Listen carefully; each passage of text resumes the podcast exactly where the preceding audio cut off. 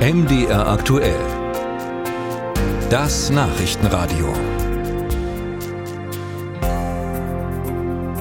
Seit Jahren fragen sich viele, wie Demokratien immun werden können gegen die Zerstörung von innen durch Antidemokraten.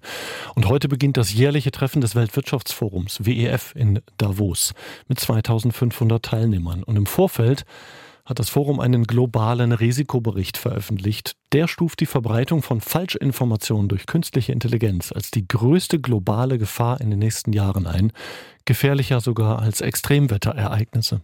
Christian Erl mit Hintergründen. Achtung, ganz wichtig, der folgende Ton stammt nicht aus der Tagesschau und wurde auch nicht von Jens Riewer gesprochen obwohl er genauso klingt. Wir haben wissentlich die häufig gravierenden und teils tödlichen Nebenwirkungen der Corona-Impfungen verschwiegen. Die per künstlicher Intelligenz geklonte Stimme des Tagesschausprechers ist ein sogenannter Deepfake, der im November auf einer Pegida-Demo in Dresden abgespielt und dort von der Journalistin Ann-Kathrin Müller aufgenommen wurde. Solche gefälschten, aber seriös klingenden Fakes sind der Grund, warum fast 1500 vom Weltwirtschaftsforum befragte Experten mehrheitlich sagen, Desinformation wird in den kommenden zwei Jahren das gefährlichste Problem global.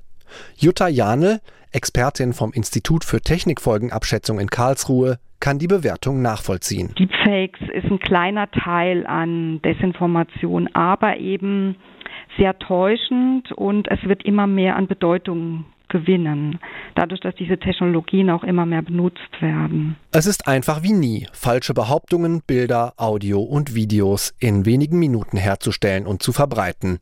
Das hat auch Folgen dafür, wie glaubwürdig und verlässlich Nachrichten wahrgenommen werden. Nach einer Studie der Bertelsmann Stiftung konnten fast die Hälfte der Deutschen nach eigenem Bekunden nicht einschätzen, ob Infos im Netz richtig waren oder falsch. Und wer verlässliche Infos sucht, macht dies meist auch im Netz, per Google und Co. Doch auch die Suchmaschinen nutzen zunehmend von KI erstellte Inhalte. Microsoft beispielsweise integriert derzeit ChatGPT in seine Suche und bald auch in das gesamte Betriebssystem Windows 11.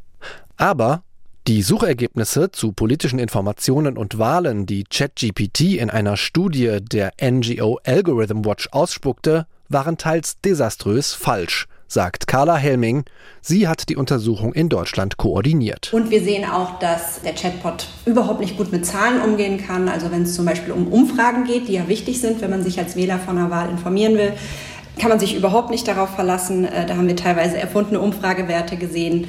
Und das ist ein, ein großes Problem. Im kommenden Jahr finden weltweit mehr als 70 dieser Wahlen statt, darunter die Präsidentenwahl in den USA, Wahlen in Großbritannien und die Europawahl und auch in Brandenburg, Thüringen und Sachsen stehen Landtagswahlen an.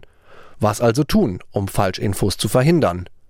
Dass die Politik mit Gesetzen bis dahin schon Fake News auf Social Media effektiv eingedämmt hat, ist unrealistisch, sagt Jutta Janel vom Institut für Technikfolgenabschätzung. Das ist das Problem von Regulierung und auch von Politik, dass meistens der Missbrauch oder so immer schneller erfolgt, als wie man hinterher praktisch regulieren kann. Die KI-Verordnung der Europäischen Union, die im Dezember beschlossen wurde, sei deshalb eine vergleichsweise schnelle Reaktion der Politik, so Janel.